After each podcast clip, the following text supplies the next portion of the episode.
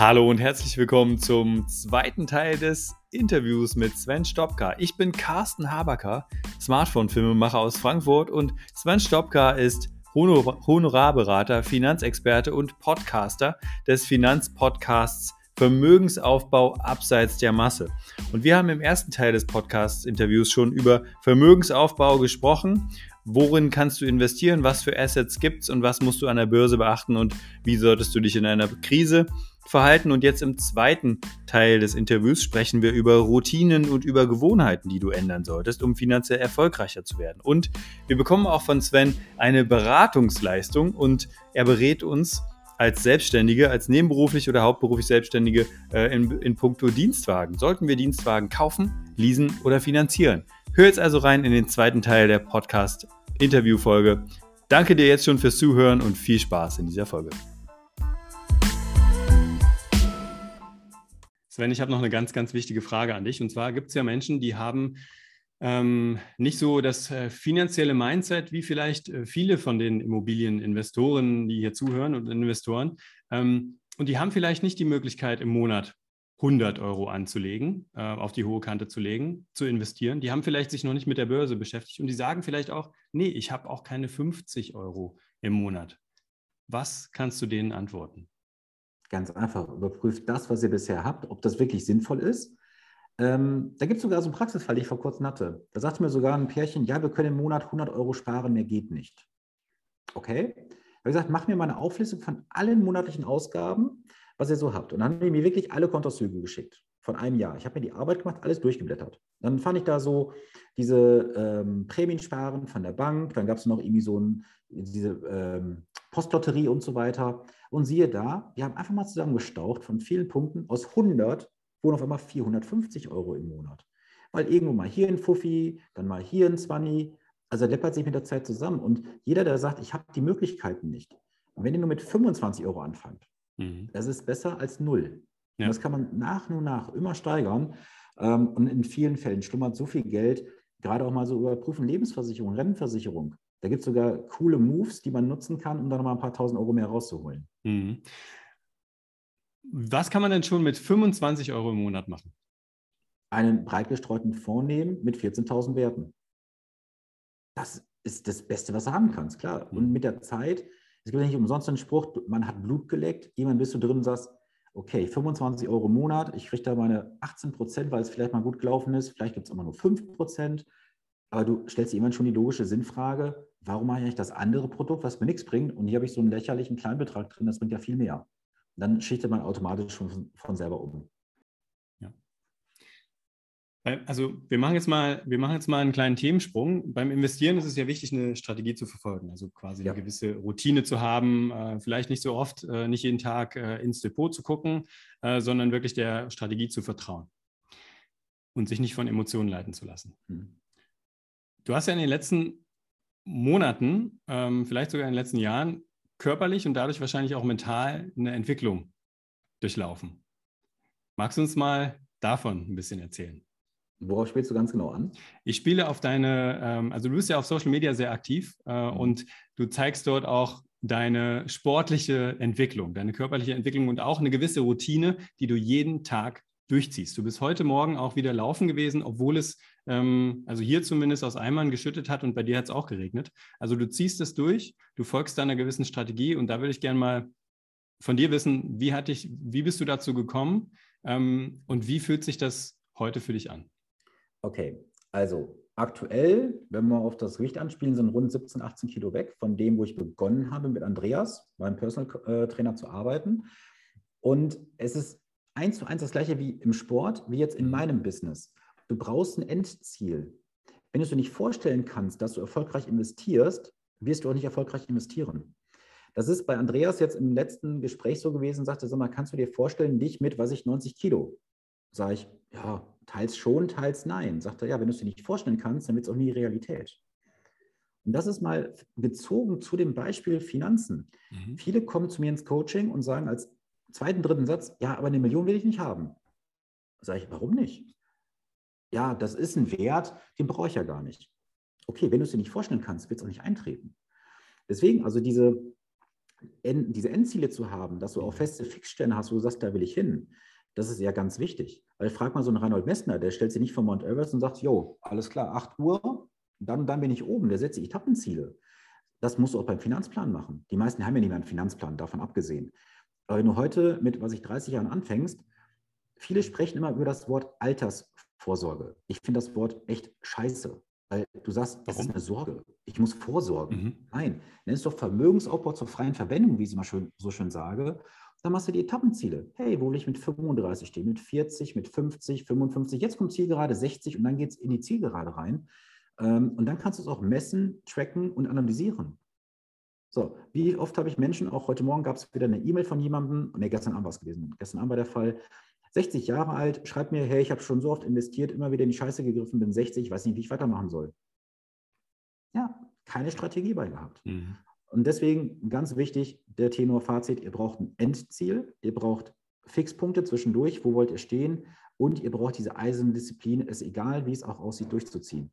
Also ich habe nicht immer Bock, äh, morgens um teilweise 4 mhm. Uhr aufzustehen, um 5 Uhr an meinen Gummibändern da rumzuziehen, äh, mit Handeln und Kettlebells und weißt du, Geier was zu Hause. Nee, aber danach fühlt sich so geil an, wenn du dann duschen gehst und sagst, ja, jetzt tut es ein bisschen weh, geil, ich kann jetzt mit, schon mhm. mal mit einem ganz großen fetten Haken in den Tag starten. Mhm.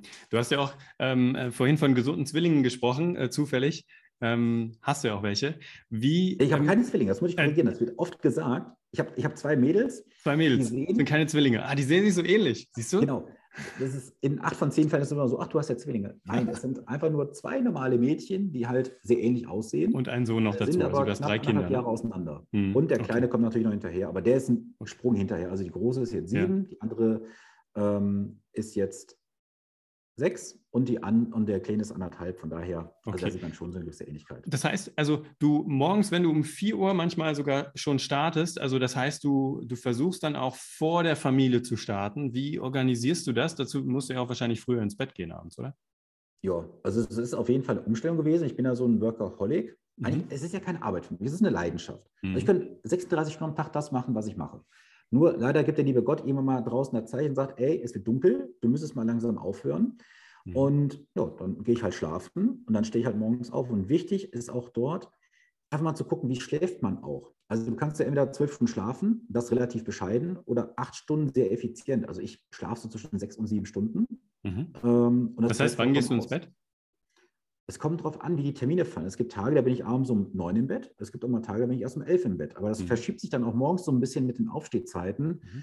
Ähm, bei mir persönlich ist Montag, Mittwoch, Freitag ist es immer so der, ähm, der Krafttrainingstag. Dienstags, Donnerstags Laufen. Und Dienstags, Donnerstags schlafe ich meistens ein bisschen länger, weil ich da weiß, ich habe da morgens ein bisschen mehr Zeit hinten raus. Mhm. Okay. Und mit der Familie morgens, ich meine, man muss ja auch seine Kinder ähm, äh, in die Betreuung geben zum Beispiel oder in die Schule bringen. Wie organisierst du das? Also du hast eine Frau, klar, ihr könnt euch das wahrscheinlich aufteilen, aber wie, wie organisiert ihr das als Familie? Also das ist relativ einfach gehalten. Sie übernimmt das alles. Dafür übernehme ich dann andere Parts, was nicht ihre Stärke ist. Und wenn sie dann morgens beispielsweise, weil sie im Krankenhaus arbeitet, den äh, frühen Frühdienst hat, dann ist sie meistens um fünf, halb sechs aus dem Haus.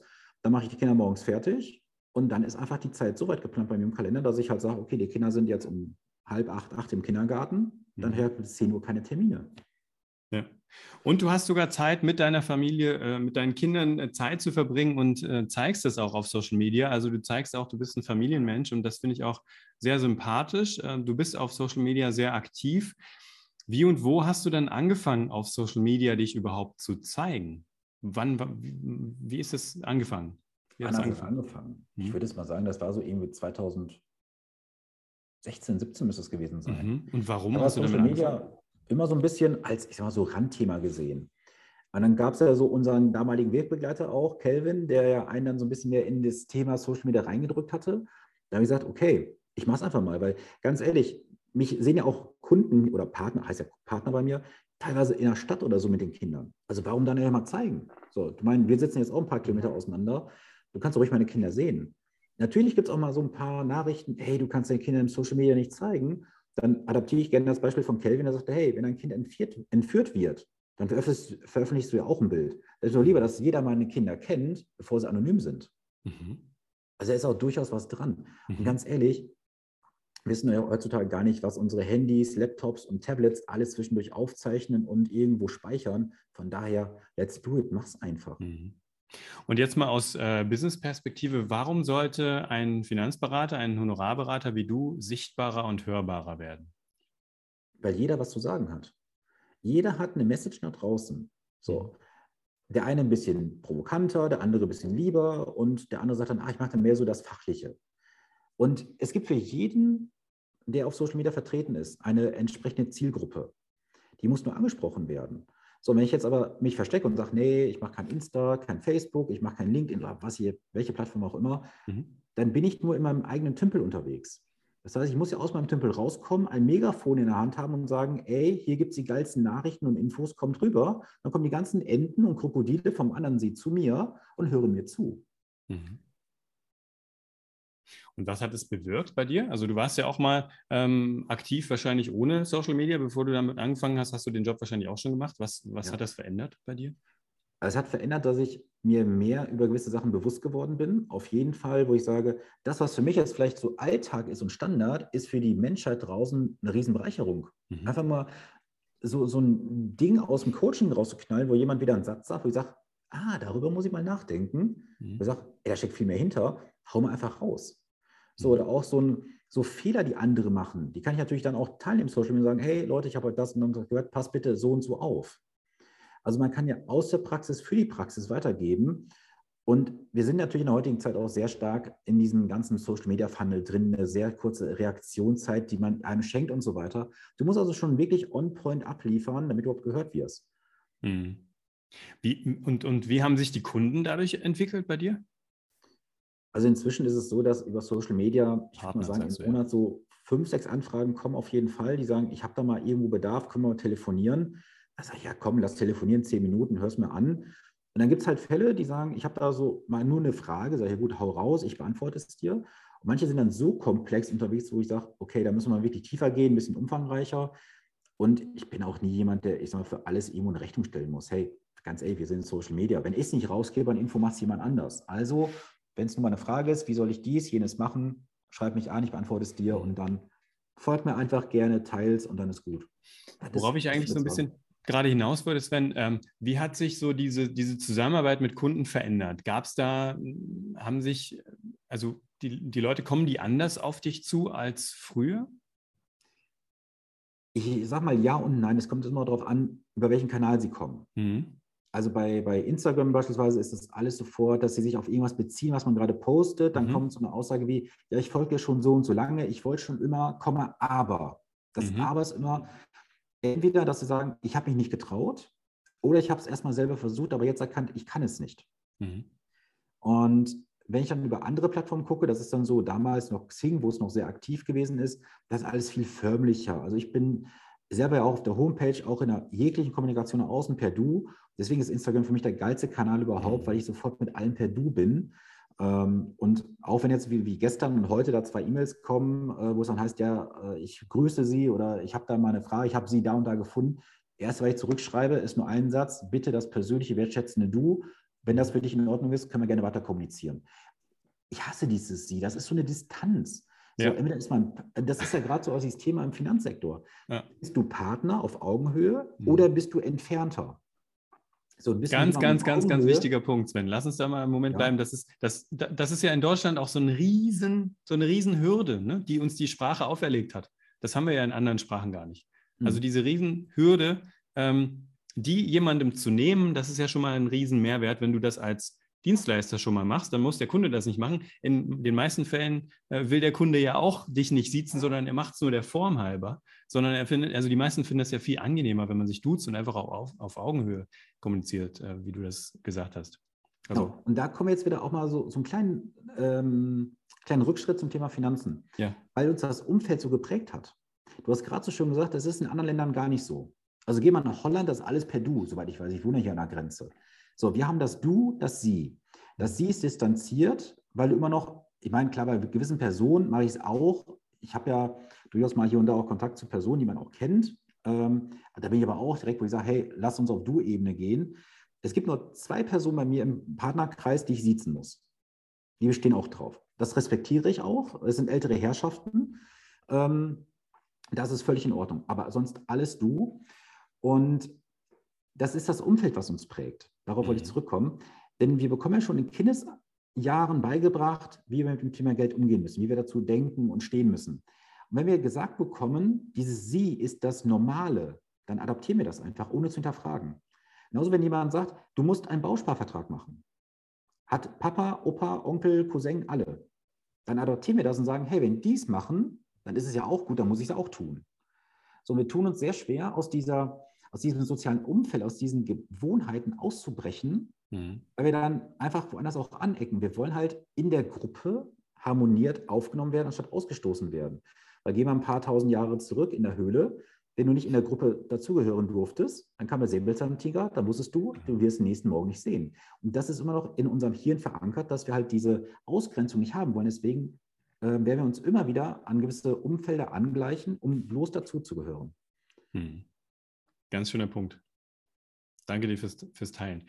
Ähm, Sven, äh, ein, ein, kleiner, ich würde einen, einen, kleinen Themensprung noch machen und noch einen, einen, Tipp von dir mit abholen. Das ist schon eine kleine Beratungsdienstleistung. Ähm, viele, die hier zuhören, sind ja selbstständig Unternehmer, ähm, beispielsweise Homestagerinnen, äh, die mit einem ähm, Dienstfahrzeug unterwegs sind ähm, oder Immobilienmaklerinnen oder Immobilieninvestoren, ähm, die entweder neben- oder hauptberuflich selbstständig sind. Mhm. Wenn man jetzt um, äh, wenn man jetzt sich ein neues Auto anschaffen möchte, da gibt es ja drei, grobe drei Möglichkeiten. Man kann das Auto kaufen, man kann es finanzieren oder man kann es leasen. Was sind die Vor- und Nachteile von diesen drei? Auch noch übrigens. Was gibt es auch noch? Vierten Punkt. Welchen? Sein lassen. Sein lassen. Auto, gar kein Auto ähm, genau. fahren. Ja, ist auch noch eine Möglichkeit, genau. Aber ähm, kannst du uns mal erklären, was so die, die Unterschiede zwischen kaufen, finanzieren und leasen sind aus Perspektive, äh, also wenn ich, wenn ich gleichzeitig weiterhin Vermögen aufbauen möchte? Ja, kann ich machen. Jetzt hoffe ich mal, dass ich das hier on point bringen kann. Ja, ich hoffe auch. ich hoffe, ich habe die Frage, ja, Frage okay. gut Also wir müssen gestellt. immer differenzieren, wie ist man erstmal unterwegs. Was ich ja. jedem selbstständigen, schräge Unternehmer erstmal raten möchte, macht euch Gedanken darüber, wie eure eigene Struktur heute aussieht, wo ihr hin wollt und bitte auch immer an die Exit-Strategie denken. Mhm. Ich habe jetzt vor kurzem mit jemandem gesprochen, ähm, der ist Partner bei mir und die haben mal so ein Start-up gebildet. Aber so ich sag mal, auf dem Bierdeckel gegründet, so in einer lockeren Minute. Ja, komm, lass uns mal machen. Und jetzt haben die dafür Geld erlöst. 200 und ein paar tausend Euro. Jetzt geht die Hälfte davon ans Finanzamt. Mhm. Hätte man auch anders lösen können, dass es halt so sehen fast steuerfrei ist. Deswegen ist beim Auto gar nicht mal so einfach, denn du musst halt gucken, du kannst steuerliche Optionen nutzen, die im Gesetz niedergeschrieben sind, als Kapitalgesellschaft, sprich GmbH, die du als Einzelunternehmer nutzen könntest. Grundsätzlich will ich mal so viel sagen. Eine Barzahlung vom Fahrzeug kann in einigen Fällen Sinn machen. Ja. Ein Leasing musst du dir immer ausrechnen, ob das für dich wirtschaftlich sinnvoll ist. Denn du bezahlst jeden Monat eine gewisse Rate. Klar, ist eine laufende Betriebsausgabe. Jedoch hast du auch da wieder dieses Thema, was machst du dann auf der privaten Ebene? So, du hast halt das Thema Fahrtenbuch oder nicht Fahrtenbuch. Fahrtenbuch würde ich immer sagen, macht es bitte digital. Äh, Werbung für Wimka, bitte nutzt dieses Tool, das funktioniert reibungslos. Ähm, wenn du jetzt sagst, ich mache der Finanzierung, hast du auch ein Problem, denn du hast am Ende meistens eine riesengroße Schlussrate. Das muss in deine Finanzplanung eingebaut werden, weil du weißt, du hast 48 Raten, a, was ich 425 Euro und am Ende nochmal 30.000 Euro Schlussrate. Und das zerschießt viele, weil die diese, diese, Abs, äh, diese Schlusszahlung gar nicht auf dem Schirm haben. Deswegen gehen viele ins Leasing rein, weil sie sagen, ja, durchlaufender Posten, tralala. Aber rechne mal hoch, was du über Jahre für so ein Auto bezahlst. Und gerade auch mal so ein Beispiel, ich kann es jetzt sagen, weil ich ja selber einen Tesla fahre. Ein Tesla im Leasing ist das Dümmste, was man tun kann. Wenn du überlegst, ich habe das in meinem konkreten Fall mal berechnet, der Tesla müsste nach vier Jahren einen Restwert haben von irgendwie knapp 20.000 Euro, damit sich das Leasing überhaupt gerechnet hätte. Also der Tesla wird, davon gehe ich mal ganz stark persönlich aus, immer noch in vier Jahren mehr als 20.000 Euro Wert haben. Mhm. So, also habe ich gesagt, okay, ich kaufe das Auto. Es kommt aber immer darauf an, was willst du für ein Auto kaufen? Und macht bitte einen Fehler nie. Und das sehe ich leider sehr, sehr, sehr häufig. Kauft euch ein Auto, was zu eurer Einkommens- oder Umsatzsituation passt und zu den persönlichen Lebensumständen. Es bringt nichts. Ich meine, da können wir wieder so ein Ding auf die Finanzbranche schieben. Die meisten Finanzdienstleister haben irgendwie so einen Reingewinn Vorstellung von 50.000 Euro und fahren so 7er BMWs und irgendwie Audi A8, weißt du, Geier was alle. Das ist alles mehr Show, wie was, was dahinter steckt.